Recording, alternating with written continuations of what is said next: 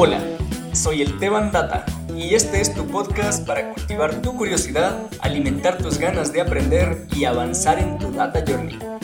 Acá entrevistamos a personas que están recorriendo su camino y quieren compartir con nosotros algo de su aprendizaje y experiencias en el mundo de la ciencia de datos. Bienvenidas y bienvenidos. Comencemos. Buenos días, buenas tardes, buenas noches, querida comunidad. Una vez más acá reunidos para conversar de nuestro bello mundo de los datos. Esta noche tenemos a un crack de la ingeniería de los datos. Ingeniero en sistemas de profesión, graduado de la universidad durante la incertidumbre de la pandemia en el año 2020 por la Universidad Católica Tecnológica de Barahona de República Dominicana. Un apasionado por el baloncesto, inquieto con su trabajo y encantado por crear tecnología en el mundo móvil en general, pero especializado en el mundo Android. Él avanza constantemente desde su graduación a través de diplomados, cursos y proyectos open source. Le gusta colaborar y descubrir proyectos interesantes en GitHub. Además, ha trabajado como ingeniero de datos para empresas locales e internacionales. Y hoy en día se desempeña como ingeniero de datos de manera remota para una empresa en Estados Unidos. Bienvenido, bienvenido Nathan Decena, qué gusto contar contigo. Buenas noches. Saludos, saludos Esteban, un placer estar aquí. Un saludo a tu audiencia de Data Journey Podcast y espero que esto sea de mucha ayuda para los oyentes del podcast. Seguro, qué gusto. Vale, eh, una vez eh, saludados todos, vamos a eh, empezar contigo. Cuéntanos de ti, Nathan. ¿Qué formación tienes? ¿Por qué elegiste el, el mundo de la ingeniería en sistemas. Eh, cuéntanos cómo empezaste también en el mundo de los datos, cómo, cómo fue esta aproximación. Y vale, ahí, va surgiendo. Sí, claro. Sí, ah, como ya dijiste anteriormente, eh, yo me gradué en ingeniería de datos y en sistemas eh, en 2020, un año un poco complicado. Um, y sí, me motivó mucho el área de data, ya que eh, en mi mundo, en el mundo de la búsqueda laboral, de empleo, me di cuenta de que es uno de los campos que es demandado, hay vacantes, pero no es un área de foco para la mayoría de ingenieros de sistemas, ya que todo se va mayormente por el mundo web o, móvil principalmente, ya que suelen tienden a tener un sueldo más alto. Ah, pues creo que con un par de años en data, eh, los, sueldos serían un poco equivalentes también. Entonces, eh, me motivó mucho a nivel eh, laboral y, y, profesional, ya que también eh, es algo que se mueve todos los días, todos los días se mueven datos, informaciones, entonces tener un poco de control y manejo y saber cómo se, se mueve eso, pues también me motivó mucho. Chévere, excelente, Nathan. ¿Qué te hizo Además de, el, o sea, que es un campo de alta demanda, que hay, que hay buenos salarios, que el, cuéntanos un poquito más sobre el tema del control y el, el manejo de información que se mueve constantemente. Sí, uh, pues es un tema un poco, eh, se puede decir que amplio, ya que, eh, como había contado anteriormente, la data, eh, ah, se ha adquirido más, más información o, o más data los últimos 5 o 10 años que en, la última, en los últimos 60 o 50 años. Uh, estar involucrado en un campo que tenga que ver con eso, pues eh, a la misma vez un poco desafiante, porque eh, tiene que manejar muchas tecnologías para poder estar eh, a la par con lo que se necesita. Un campo, como dije anteriormente, que aunque la mayoría de ingenieros no se están enfocando en eso, tiene un sinnúmero de tecnologías que son muy importantes para poder llevar a cabo esa función. Entonces. Vale, vale. Interesante. Em, y cuéntanos un poquito más cómo, cómo es esta aproximación que tú haces desde la ingeniería de sistemas al mundo de los datos. O sea, eh, ¿fue una materia de la universidad o fue como que en tu primera experiencia laboral? ¿Cómo, fue esa transición entre la, la, la, ingeniería de datos hacia la, perdón, la ingeniería de sistemas hacia el mundo de los datos? Sí, eh, bueno, no fue algo tan... Eh, eh, o sea, básicamente puedo decir que están muy conectados, ya que es un área distinta a la de ingeniería de sistemas, ya que tiene que ver también con el mundo de informática. pero sí, o sea, fue una de mis primeras experiencias laborales, administrando bases de datos, ya que estaba buscando empleos como ingeniero de datos y se me hacía un poco más complicado por la falta de experiencia. Y tuve mi primera oportunidad y no tuvo mucho que no hubo mucha diferencia en el sentido de que igual yo seguí utilizando tecnologías que utilizaba en la ingeniería como lenguaje de programación por ejemplo para poder llevar a cabo las funciones entonces digamos que el foco está un poco eh, eh, se orienta obviamente hacia un punto distinto pero eh, a nivel de tecnología en sí pues no es tan distinto uno que otro ah vale. Entiendo entiendo. Entiendo, interesante. Eh, a ver, siguiente, siguiente sección, eh, creo que eh, este punto es súper importante. O sea, entiendo que hay una relación súper estrecha entre el mundo del, de los sistemas, o sea, de la, de la ingeniería en sistemas y el, y el, mundo de la ingeniería de datos en general, ¿no? Porque por supuesto que eh, construir sistemas también eh, implica generar como los canales por donde fluyen los datos y eso, eso en sí mismo es la ingeniería de datos, ¿no? Eh, entonces... Me gustaría eh, avanzar un poquito, preguntarte como que sobre tu contexto laboral, o sea, en tu día a día, eh, en tu trabajo diario, ¿qué tecnologías utilizas hoy en día? Se utiliza para la base de datos Postgres, es el, el, de base de datos principal que utiliza la compañía. También utilizamos Elixir, ya que es, eh, con ese lenguaje está, utilizado, o sea, está hecho el backend del sitio web, todas las funcionalidades. GitHub para obviamente hacer push de lo, del trabajo que se hace. Eh, también utilizamos Jira, por ejemplo, eh, para tener el, el, management de, de, las tareas que se llevan a cabo. Y básicamente se, es como conectar todo eso y hacer que el flujo sea, sea eficiente cada día. Buenísimo, buenísimo. A mí, eh, la primera vez que nosotros hablamos, eh, tuvimos una conversación sobre, eh, sobre cuál era mi nivel de SQL en ese entonces. y me, me, acuerdo que me oh, hiciste una, una, una, pregunta sobre y cómo, cuál es la función de, de, de, Postgres SQL para borrar un dato en una tabla. y yo en ese entonces no tenía la, la menor idea de, de, SQL, era como la, herramienta que estaba como en, en o sea, en mi siguiente, mi siguiente paso de aprendizaje. Pero bueno, ahora, ahora lo sé. Ya está. Sí. ¿Y cuál es? ¿Y cuál es? Eh, eh, eh, delete, no, sí, sí es delete. Es delete, ¿verdad? claro, claro. Ah, ya, vale, bueno. Un sinnúmero de, de, de, de, conexiones y cosas, pero básicamente esa es la palabra clave que se utiliza. Sí, sí, sí, sí. Vale, total. Aquí, el, o sea, creo que la, la, comunidad como que estará relativamente familiarizada con Git y GitHub, que es algo de, de control de versiones que, que, que todas las personas que hacen cualquier tipo de código eh, necesitan conocer, eh, que, que, igual es la forma de trabajar en equipo. Eh, del mismo modo, una, o sea, las que a mí como que personalmente me quedan un poquito en el aire porque no, no las conozco realmente, es eh, Elixir, que, es, que nos mencionas que es la, la herramienta o la tecnología que ustedes utilizan para hacer el backend, y Jira. Bueno, yo Jira entiendo que es como que es como un como Trello, como Asana, que es para hacer gestión de proyectos. Pero entonces me gustaría que, que, nos cuentes un poquito más sobre, sobre Elixir, que, que es lo del backend, por favor. Sí, um, Elixir, bueno, por lo menos eh, eh, también Elixir tiene un framework que se llama Phoenix, que es para web. Um, ellos tienen un grupo de ingenieros de Estados Unidos y de acá también, eh, local.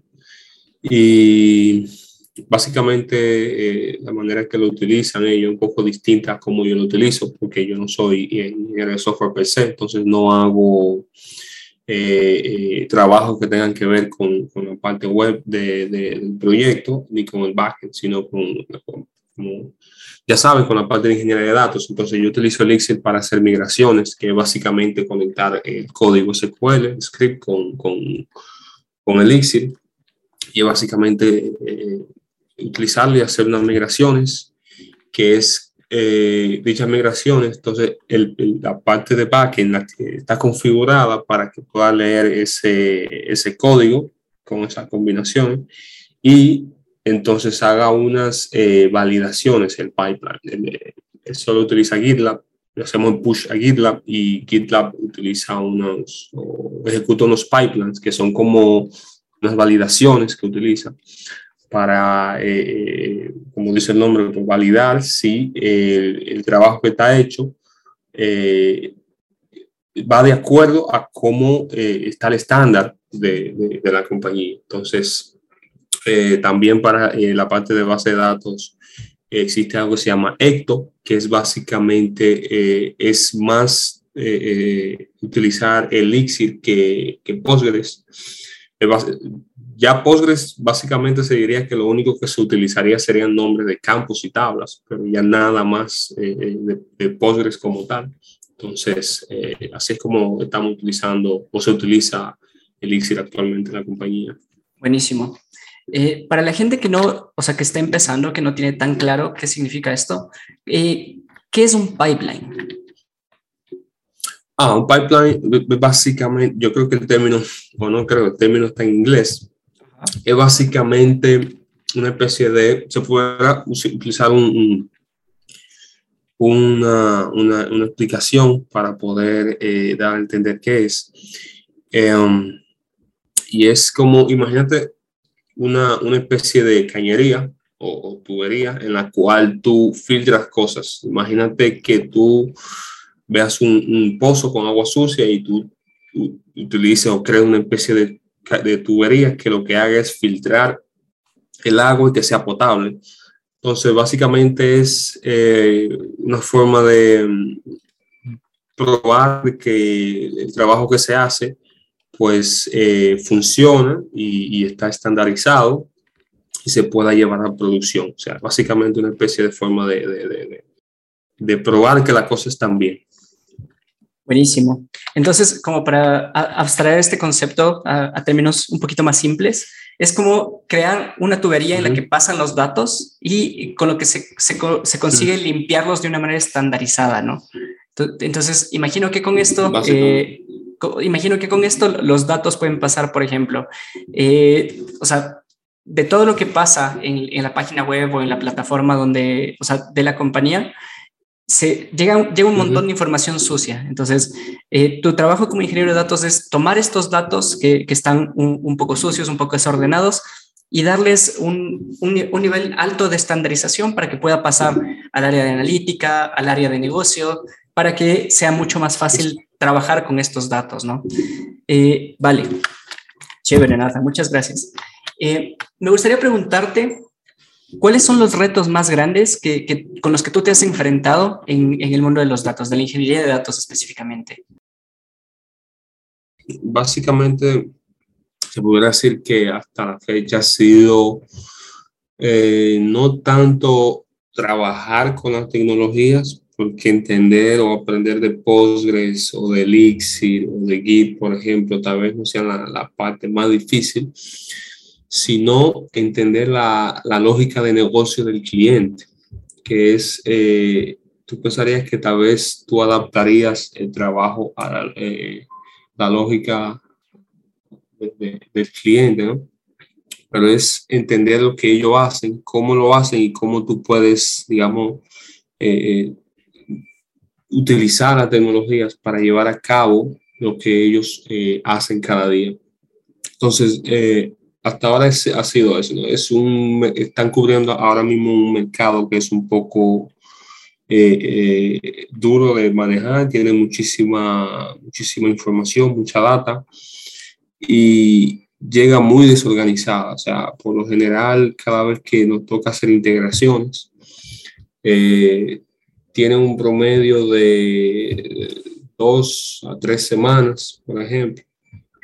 Por ejemplo, yo me acuerdo que la primera integración que hice me tomó solamente traducir eh, los datos a, un poco una, una, forma más estándar de cómo podemos almacenar una base de datos. Me costó casi un mes y medio. Entonces, um, eso simplemente porque la data está un poco desorganizada. Entonces, eh, hasta ahora eh, lo más difícil es entender el negocio del cliente y adaptarse a eso. Vale, yo concuerdo un montón con este punto que mencionas. eh, porque, por ejemplo, yo venía con, con un background de, de, análisis, ¿no? O sea, análisis de, de, datos, pero en el, en el sector de la salud, en el, en el sector público en mi país. Y cuando eh, hice, hice la transición laboral eh, a, una, a una empresa, me costó, también me costó bastante como ajustarme a la lógica de negocio, o sea, como a, entender qué es lo que hacen, cómo es que se puede aportar valor a través del trabajo que uno hace. Y, y, es completamente cierto que el, el tema de, de que a, a, veces la, o sea, siempre cuando uno cambia de trabajo, le, hay que aprender cosas nuevas, eso es, eso es un hecho. el, el, tema sí. es que eh, el, la barrera de las tecnologías no es tan amplia como lo que puede implicar eh, reentender o entender eh, la lógica de negocio de, de, la, de, de, la, organización con la que uno esté trabajando. Entonces, que es, ese es un punto súper, súper, súper importante. Nathan, una de, las, una de las razones por las que eh, tú estás acá, o por la que me, me interesaba mucho contar con tu presencia aquí, es porque uh -huh. yo, yo, sé que, que, tú has participado en procesos de contrataciones de perfiles de datos. Entonces, eh, me gustaría aprovechar esa experiencia para compartir con la comunidad y que se entienda o se, se, se converse respecto a cuáles son las cosas más importantes que tienen eh, las empresas en mente cuando contratan un perfil de datos. Bueno, ya que dices eso, me acuerdo de aquella vez que tuvimos esa pequeña experiencia, ¿no? eh, que ya hace un par de meses atrás. Y sí, eh, por lo menos en ese tema no generalizaría mucho porque estuvo muy, muy enfocado o muy dirigido eh, aquella vez que estuve participando. Pero eh, yo creo que lo, algunos de los factores más importantes que se toman en cuenta eh, pueden parecer un poco nublados a veces, ya que tú puedas creer que mientras más tú te adaptas a un perfil, eh, tal vez tú tengas mayor eh, probabilidad y cosas como esa. Pero hay muchas cosas, muchas variables que no se toman en cuenta a la hora de la entrevista. Y es eh, una de las de la, de la más básicas, se podría decir, es cómo tú te presentas a la entrevista. Eh, pudiera parecer eh, que no tenga mucho sentido, pero muchas veces no se valora tanto eh, eh, el perfil como tal, porque se sabe que tú como candidato tienes experiencia y habilidades. Entonces, para poder llevar el trabajo a día, cada día, pues eso tal vez no te tome mucho, mucho, no, sé, no te sea muy difícil. Entonces, un entrevistador nota eso y dice, bueno, esto no le causaría mayor inconveniente, entonces por ahí ya estamos cubiertos.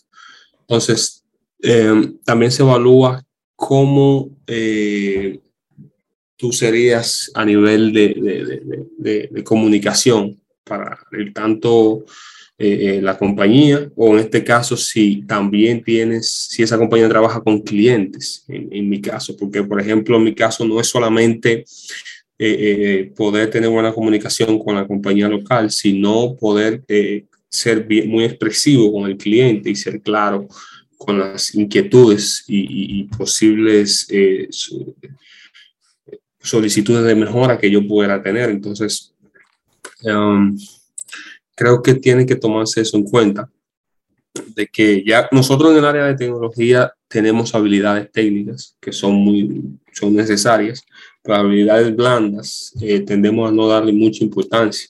Y me he dado cuenta que suelen hacer mucho la diferencia porque eh, con algunos candidatos pasa que no se le nota que son muy, muy expresivos, entonces dan una mala, mala impresión sin ser, eh, eh sin ser justo, se pudiera decir, porque eh, muchas veces cuando se entrevista a un candidato, pues ese candidato quiere dar lo mejor y muchas veces dando, tratando de dar lo mejor, lo que hace es tratar de, eh, o sea, puede ser que hable poco y se entienda de que ese candidato sea una persona que no, no sea muy comunicativa y que pueda eso generar algún tipo de inconveniente. Y puede que sea todo lo contrario si, si se llega a contratar ese, ese cliente, ese candidato. Entonces, vale. eh, creo, sí, entonces, creo que eh, por la, la, otra cara de la moneda también sería no ser muy, eh, eh, tratar de no ser muy amistoso. Hace poco vi una publicación en LinkedIn eh, ese tema, y es que tampoco hay que comportarse como, eh, el candidato tampoco debe de comportarse como si fuera muy amigo del, del, del, entrevistador. No se trata de ser inhumano, sino de que entender de que eso es algo profesional y mientras tú estás buscando empleo, pues debe tratar de mantenerlo así. Ya si logras conseguir el empleo, pues vas a conocer una fase distinta del candidato, más amistosa, más agradable, pero por el momento es un poco más profesional. Vale. Ah, vale, son, son puntos súper interesantes estos, ¿no? O sea, eh, me queda súper claro que cuando, o sea, en, una, en un proceso de contratación hay varios filtros, ¿no? O sea, eh, pasa que, o sea, uno aplica y muchas de las veces eh, la aplicación se queda en, en eso, en, en, una aplicación a, a, un, a, un, trabajo. Y en, en algunos casos la, la, aplicación te, o sea, la, tu aplicación, si haces una buena aplicación, te consigue una entrevista. Y en la entrevista la persona ya sabe, o sea, porque vio tu perfil, decidió como, mira, esta persona tal, tal vez debería tener una oportunidad para, eh, para que hagamos un, un careo, un facing time, ¿no? O sea, como para poder conversar sobre, eh, para, para, conocerse, para discutir un poco sobre cuál es la experiencia de esta persona. Y por supuesto que en, ese escenario, si es que el perfil es bueno, la, la, persona que entrevista ya sabe cuál es el, el potencial que tiene el candidato. Entonces, me parece súper relevante lo que mencionas en el sentido de que se prioriza mucho el nivel de comunicación que puede tener el candidato sumado a las habilidades blandas, ¿no? Con el, con el limitante, si se le quiere decir así, de que cuando uno es el aplicante, cuando uno es la, la persona que aplica, no hay que ser tan amistoso, sino más bien guardar un perfil, eh, o sea, realmente profesional, porque ese es el escenario en el que uno se desenvuelve, ¿no? Entonces, eh, qué chévere, qué interesante. Muchísimas sí. gracias por, por, eso, Nathan. Me gustaría preguntarte, eh, tú has compartido escenario con eh, distintos roles de, relacionados al mundo de los datos.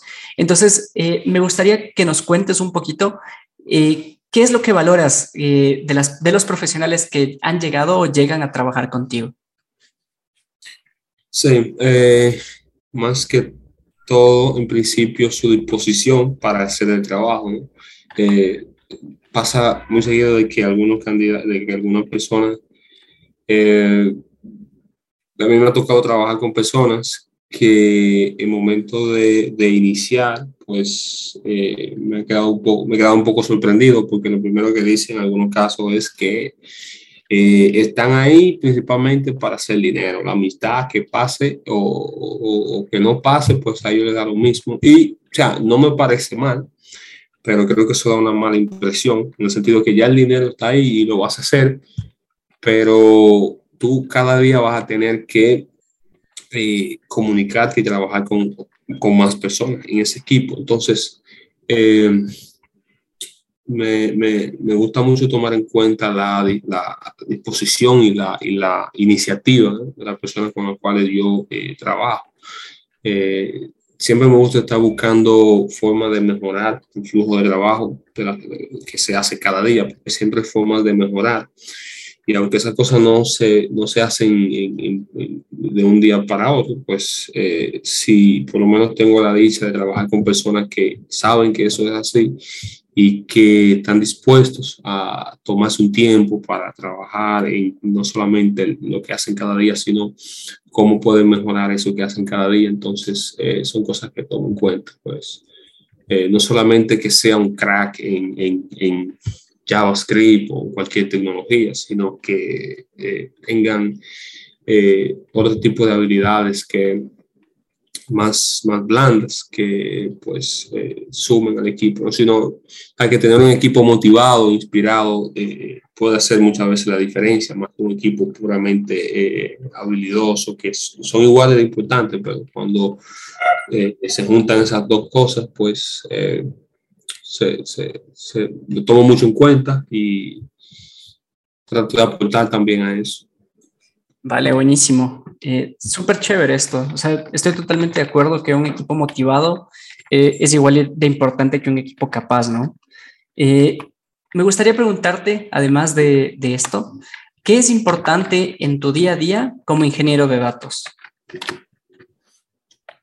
Uh, bueno, en mi día a día un poco parecido a lo que te contesté anteriormente, de que las cosas más importantes eh, es saber de que tú tienes o cumpliste una jornada laboral que te hace sentir eh, satisfecho. Hay días que no, no siempre pasa. Por lo general eh, se habla mucho de eso en el mundo laboral, de que eh, si al final del día tu trabajo no te hace sentir satisfecho, pues aunque pague bien, pues tal vez tengas que volver a plantearte las cosas. y sí, o sea, me hace sentir bien que puedo aportar lo que sé, mis conocimientos con clientes, un cliente internacional, que eh, puedo ver el impacto de lo que yo hago en poco tiempo, estando desde casa. Entonces, eh, esa cosa me hace sentir, me hace sentir bien, de que tú puedes no eh, cambiar un poco, ¿no? No el mundo, sino las cosas, algunas de las cosas que pasan en el mundo, eh, aunque sea una parte del mundo, pues eh, te hace sentir un poco bien, como de estar desde casa con, con un t-shirt y, ver que esas cosas pasen es muy eh, motivador.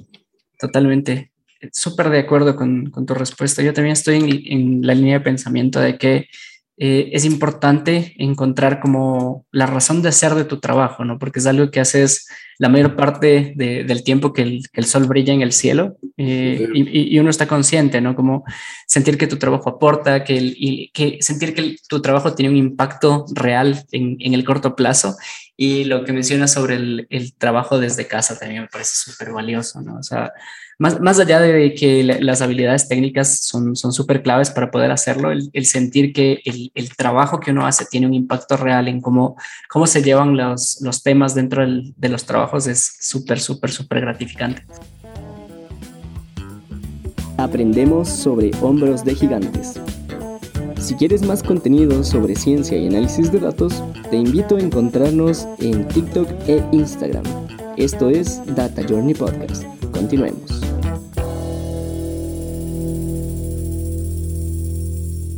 volvemos. Listo, Nathan. Eh, muchísimas gracias por tu respuesta anterior. Me gustaría preguntarte, me gustaría conocerte a ti. O sea, ¿quién es Nathan de Sena? Cuéntanos de ti, qué te gusta, qué te apasiona, qué haces cuando no estás detrás del código y de los flujos de datos. Por favor, comparte con la audiencia esta, esta parte de ti que, que, de la que no hemos hablado todavía, ¿no? Sí, sí. Por ahí se dice que esa es una de las preguntas también más difíciles de la filosofía, ¿no? quién tú eres. Pero eh, sí, o sea, básicamente puedo decir que como yo me veo es eh, una persona que le gusta pasar tiempo eh, haciendo cosas creativas, que no siempre, debido a que no siempre se siente creativo. me gusta mucho el deporte. de vez en cuando, cuando, cuando tengo tiempo y la, y la oportunidad, salgo a jugar un poco de baloncesto con unos amigos.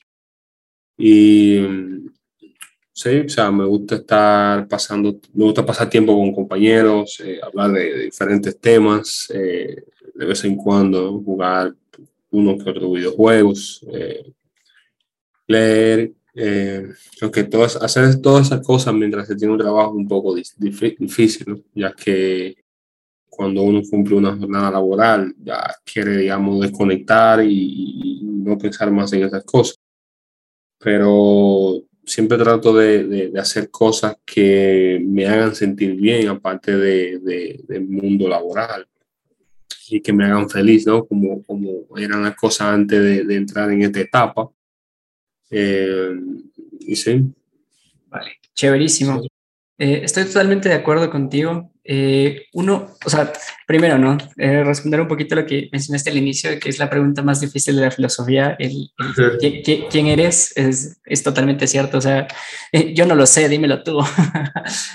por supuesto, sí, es, es, es, algo complicado como de, de abstraer, ¿no? Pero más, más, allá de eso, como que lo, lo que nosotros podemos concebir de forma consciente es, es, identificar estas cosas que nos gustan y de las que de las que nos estás hablando, ¿no? Como hacer deporte, como conversar y pasar tiempo con amigos, jugar videojuegos, que por supuesto que son cosas que no, no se pueden hacer todo el tiempo porque estamos trabajando y tenemos solo 24 horas en el día y además de eso hay que dormir, ¿no? Entonces, sí, eh, entiendo por completo, pero aún así son, son temas súper importantes, súper relevantes que, que, le aportan a la vida de uno. Entonces, eh, no, nunca está de más como mencionarlas, como recordar que están ahí, están ahí por una razón. Entonces, en, en, la misma línea, eh, me gustaría preguntarte, háblale al Nathan, o sea, me gustaría invitarte que le hables al Nathan de dentro de 5, 10, 15, 20 años ¿Qué proyectos te ves asumiendo en, un periodo de tiempo hacia adelante?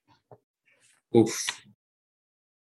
Esa también está un poco difícil, ¿no? Eh, pero eh, creo que las cosas, o no, que, no creo, sino que es seguro que van a ir cambiando ¿no? con el tiempo. Tal vez las ideas que tengo hoy dentro de un par de meses y luego que llegue a ejecutarlas, tal vez me dé cuenta de que no sea, no sea algo que tenga salida pero yo desde que empecé el mundo de la tecnología me he visualizado eh, trabajando o innovando en cosas que tengan que ver en esta área, eh, o por lo menos que se utilice la tecnología. Eh, dentro de cinco años se puede decir que de aquí a eso quiero verme probablemente dirigiendo algún tipo de proyecto que tenga que ver con tecnología estado, estado organizando y he estado trabajando en unos, una idea de, un proyecto que tengo. Entonces, eh, no sé qué tanta salida vaya a tener, pero eh, sí me veo trabajando en algún proyecto que involucre más personas, que, que, me ayude a llegar a un, nivel más alto. Eh, y sí, y si esas cosas no funcionan, pues tocará seguir trabajando y, y ver qué, qué es, otras ideas me puede llegar, qué otro proyecto pueda llegar que me ayude a hacer un cambio significativo en mi vida. ¿no? de aquí a cinco años, de aquí a cinco años, seis años, todavía seguiría teniendo menos de 35, entonces creo que toca, que hay mucho tiempo. Vale. Eh, entonces, sí. Vale, chévere, Nathan. Me, me, gusta tu respuesta porque eh, una, de las cosas, eh, una de las cosas que mencionamos al inicio en tu presentación es que eh, básicamente te graduaste hace, hace, poquito tiempo, pero aún así ya has asumido, un, has asumido varios roles de, como ingeniero de datos, ¿no? Entonces, me, gusta, me gusta mucho la, la, visión que tienes como futuro de, de verte dirigiendo equipos, porque es como, relativamente es como un paso, o sea, uno puede crecer de dos formas, ¿no? básicamente de dos formas, como, como ser mucho más técnico, como crecer solamente en la vía técnica, o crecer en, en, la vía del management. Entonces, lo que tú nos mencionas es que te gustaría compartir, eh, o sea, liderar equipos para hacer proyectos de innovación en tecnología, ¿no? Sí, o sea que lo interesante de ese tema es que, eh, por lo menos como yo me estoy enfocando, es que para por lo menos llegar al punto de poder dirigir a, a nivel tecnológico, pues tendría que combinar esas dos cosas, ya que eh, crear algo eh, en tecnología que me permita conectar con más personas, pues eso va a necesitar que yo eh, aumente mis habilidades técnicas y mis habilidades de crear, llegar a un punto en el cual tal vez tenga que disminuir ese, ese, esas habilidades o, o, por lo menos estar un poco en pausa y que otras personas eh, tal vez se encarguen de eso y que yo pues pueda eh, enfocarme más en la parte de la migración. Entonces, por ahí van las cosas. Claro, claro, de acuerdo. Sí. No, sí, por supuesto. O sea, el, el tema de, de, o sea, cómo uno le puede pedir a alguien eh, que haga algo si es que uno mismo no, no entiende cómo funciona. ¿No es cierto? Es, es, es, es, es como el, el reto que, que, está propuesto sobre la mesa. No, sí, totalmente de acuerdo. Y me, uh -huh. parece, me parece que es, bueno, no sé si es la única forma de, de, de crecer, pero sí, sí me parece como la, la más valiosa por, en, en, términos de lo que se puede aportar a la organización en la que uno esté. ¿no? Vale, Nathan, eh, muchísimas gracias. Me gustaría preguntarte, ¿volverías a estudiar lo que estudiaste? ¿Volverías a hacer tu eh, ruta profesional como la has venido haciendo? ¿O si hay algo que, que te gustaría haber cambiado o hacer diferente? Esa pregunta está bien interesante, ya que um, haber estudiado lo que estudié eh, cambió mucho cómo yo eh, me comunico y cómo hago las cosas que hago, ¿no? Eh, pasar mucho tiempo frente a un computador aprendiendo cosas y sacrificando, se puede decir, eh, cosas y actividades con personas para estar enfocado enfrente de una computadora, leyendo y aprendiendo cosas, definitivamente te cambia. Y no te cambia para mal, sino que te cambia en el sentido de que eh, llegas a un punto en el cual dejas de darle importancia a, ciertas cosas que son, que a largo plazo te benefician, porque sí me han beneficiado al punto donde, donde estoy actualmente y lo que, lo que la vida me permita seguir alcanzando.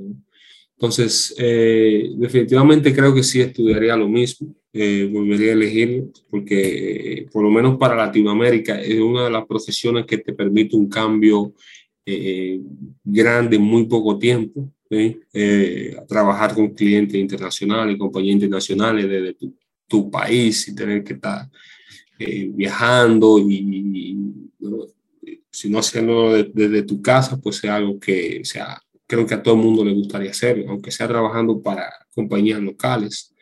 Entonces, em, sí, y si, no sé, si tuviera que sí o sí elegir algo distinto, pues sería medicina. Eh, es una de las cosas que, las profesiones que me gustan. Actualmente me llama mucho la atención todavía, pero hasta el momento no, no cambiaría nada. Increíble, wow, wow qué, qué, diferente el tema de la medicina, la verdad. eso eh, habría sido otro mundo, ¿no? O sea, sí, no, de, de, hecho, eso era lo que iba a estudiar. O sea, elegí, elegí sistema en el último año de, de, de bachiller básicamente. Ah, bueno. Ah, bueno. vale, vale. Chévere. No, pero increíble este tema de, de, cómo habría sido la vida de diferente si es que uno hubiese elegido una carrera u otra, ¿no? Bueno, No, no, es, no, es, algo que nos defina, pero sí es bien distinto, o sea, estudiar medicina y estudiar sistemas. Pero bueno, chévere. pero bueno, Nathan, como nada es color de rosa en esta vida, ¿qué es lo que no te gusta de, de tu rama de estudio, de tu, de tu profesión, de, del, del, mundo de la ingeniería de datos en el que estás envuelto ahora mismo? Um, del mundo eh, del sistema en general, uno de los dolores de cabeza principales eh, y que al mismo tiempo tal vez no sea, no, si se, si se maneja bien, pues no sería tan, tan eh, difícil. Y es que, como tú te habrás dado cuenta, siempre eh, se está pensando en lo siguiente, ¿no? no o sea, este es uno de los campos que menos se conforma con las cosas que tiene en mano. Básicamente se crea algo y, se crea algo pensando en cómo puede hacerse bien algo que todavía no se ha hecho. Entonces, eh, es un poco eh, estresante, ¿no? Que tú estás aprendiendo algo y a la misma vez estás pensando que por ahí alguien se está inventando algo que va probablemente a sustituir eso que tú estás haciendo. Pero una de las, de las, de, las esperanzas que pudiera tener es que a la misma vez eh, eh, algo que ya está establecido, ¿no? el mundo de, de, la informática y el sistema, no va a cambiar en tan poco tiempo. Por ahí se habla de que eh, todas las tecnologías, o no todas, ¿no? sino que hay un sinnúmero de tecnologías que están tratando de, de desplazar a Java, por ejemplo, en el mundo, en el mundo eh, web y, y, de aplicaciones, ¿no? pero o sea, Java por lo menos tiene un nicho que es, eh, eh, es una de las tecnologías más utilizadas, que es el, el mundo del banco. ¿no? Claro. Y sí, o sea, esa es una de las cosas que, de, los desafíos más grandes, ¿no? Tener que siempre estar aprendiendo cosas nuevas, pero o sea, es, es la mentalidad que hay que, que, hay que adaptar, siempre, siempre esa mentalidad de que hay que estar aprendiendo siempre cosas nuevas, porque para poder estar y ser competitivo en este mundo, pues hay que, hay que aprender. Um, y sí, o sea, y, y, en el mundo de datos, pues sería en la forma en que, que están manejando o que se manejan los datos, o sea, eh, como había contado anteriormente, a veces me pasa que eh, me toca manejar información o datos que mandan que, eh, otras personas a la compañía y es un dolor de cabeza la, la, la, falta de organización que tienen esos datos y la falta de coherencia. Entonces, eh, dirás que en un campo donde se maneja tanto dinero, un campo con millones de, de, dólares, tú pensarías que esos datos llegarían con más, con más, eh, llegarían más estandarizados, es así. Entonces, eh, ese es uno de los desafíos, tener que trabajar y pensar en cómo se puede hacer eso mejor y que te facilite el trabajo un poco, ¿no? Día a día. uno de los desafíos es que a veces también a veces pienso y se trabaja en el, con el equipo de data de, en forma de cómo se puede mejorar esa, esa, la forma que llega la información. Y pasa que como todas las compañías son distintas, pues no aplica para todas. Entonces se, pierde un tiempo, se puede decir, ¿no? pensando en cómo se, se, se, puede mejorar algo que se va, se va a trabajar una sola vez. Entonces, eh, eh, o sea, te tiene que gustar mucho, tiene que gustar mucho porque es muy desafiante y Vale, vale. Entiendo, o sea, son, puntos de dolor importantes, ¿no? Porque, eh, o sea, sí es un poco tensionante pensar que lo que uno está construyendo ahora es algo que alguien en el futuro reemplazará. Es, eso es un hecho en el mundo de la tecnología. Es, eh, es, es, o sea, la tecnología que, que, avanza, avanza tan rápido porque se canibaliza a sí misma y eso, y eso es algo que hay que aceptar y, y es, es, esa la razón por la que hay que aprender todo el tiempo, ¿no? Y nada, el, el otro punto que mencionas de que eh, no se maneja de, de, forma tan coherente como uno quisiera, es, es un problema eh, general de toda la industria, de todas las industrias, creo yo, Seguramente habrá eh, organizaciones que lo hagan mejor o peor, pero en, en, general sí, sí, o sea, yo, yo sí he notado que es, es como bien recurrente que la información, eh, la información cruda, por decirlo de algún modo, eh, o sea, es de cualquier índole, ¿no? O sea, puede, puede ser cualquier cosa. Pero bueno, de, de, eso se trata y por eso existen, o sea, gracias a que ese tipo de cosas pasan, A y B pasan, nosotros tenemos trabajo, ¿no? O sea, porque eh, Exacto. Tú construyes los flujos, eh, por ejemplo, o sea, tú construyes el flujo de información, yo, yo cojo esa información ya eh, un poco más organizada y la, analizo. Entonces, eh, bueno, eso, eso, por, por, eso existen roles como los nuestros y, y, en el mundo de la ciencia y el análisis de datos es, es, es por esto, ¿no? Entonces, qué bueno, que, que de, de, alguna forma, qué que bueno que esos problemas están ahí para nosotros poder hacer algo para, para resolverles, ¿no? Vale, Nathan, uh -huh. vamos cerrando el, el episodio me gustaría eh, preguntarte o invitarte a que le des un mensaje a las, a, los, a las personas más jóvenes, a quienes van iniciando en el, en el mundo de los datos. Una de las cosas que le pudiera aconsejar es que identifiquen, sería, es un poco complicado, ¿sí? y, y, más en, en, la primera etapa de, de, de la vida, pero sería, es súper importante poder tomarse un tiempo para identificar cosas que, que verdaderamente te gustan. Eh, muchas veces hacemos cosas que creemos que nos gustan por la sensación que, que, da al momento, pero que para poder saber mejor qué algo nos gusta o no, hay que probar las dos, las dos eh, fases de algo, cuando algo está bien y cuando está mal y cómo nosotros pues eh, eh nos sentimos y cómo, cómo manejamos esa situación. Entonces, em, eh, tienen que también tomarse un tiempo eh, eh, para eh, estudiar eso que, que les gusta. ¿no? Eh, si algo le llama la atención, pues le diría que se tomen un tiempo para estudiar, ¿no? pasarse un, pasarse un par de días estudiando y ver qué tal les va. Entonces, saber si algo te gusta o no, pues no es, mucha gente cae en la, en la trampa ¿no? de, de leer comentarios, escuchar comentarios de otros, ¿no? críticas de otros eh, esa cosa hay que probarla por uno mismo y, y darse cuenta, pues, eh, lo que hay. Um, yo le diría que cuando se trata de estudiar algo, si una profesión universitaria, pues, eh, diría que no estudien eh, un poco cruel, ¿no? Pero hace, hace un tiempo leí de que no, no es, eh, tiene mucho, mucho eh, sentido estudiar algo que te apasiona. O sea, no, no, no seguir tu, no siempre es conveniente seguir tu, tu pasión, sino oportunidades. Porque, por ejemplo, eh, antes de yo iniciar eso, muchas cosas me apasionaban en el mundo del deporte, pero no tenía oportunidad eh, a nivel de, de, de, ese deporte. Entonces, eh, es un poco duro, decir algo como eso. Pero a la larga, pues, eh, hace la diferencia, ¿no? En que tú consigas empleo o no. Entonces, eh, diría que, por ejemplo, mi pasión era eh, baloncesto, ¿no? Quería ser jugador de baloncesto, pero la oportunidad estaba en contra mía. Entonces tuve que irme por algo que me generara más oportunidad, que es, eh, en este caso, pues tenía que ver con la informática. Eh, ya a la larga seguí jugando baloncesto, pero ya era como hobby.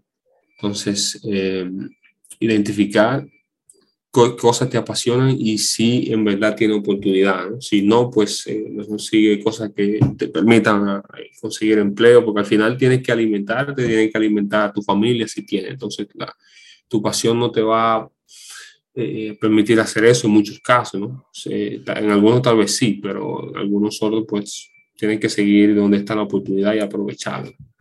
Claro, pues, increíble reflexión, la verdad. El, el tema de identificar lo que a uno le guste más allá de las pasiones que uno pueda tener, priorizando las, las oportunidades que puedan ir llegando, ¿no? O sea, qué, qué valioso, qué valioso consejo, eh, mi estimado Nathan.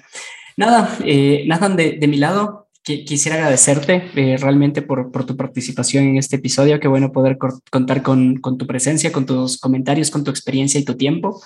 Eh, me gustaría que le cuentes a la gente cómo, cómo pueden contactar contigo, porque seguramente después de esta conversación van a quedar eh, algunas dudas eh, sobre cómo abordar el tema de, o sea, cómo aproximarse al mundo de la ingeniería de datos, eh, qué, qué, cosas se pueden ir construyendo como habilidades blandas. Entonces, ese tipo de preguntas saldrán de la audiencia y me gustaría que tengan como alguna forma de poder contactar contigo. Sí, sí, claro. principalmente me pueden seguir por LinkedIn, que es la plataforma que utilizo principalmente para este tipo de temas. Eh, está bajo Natán de Sena, eh, Natán con H, ¿sí? la T. Eh, por ahí me pueden seguir, ¿no? Ahí van a ver a una persona con brazo cruzado.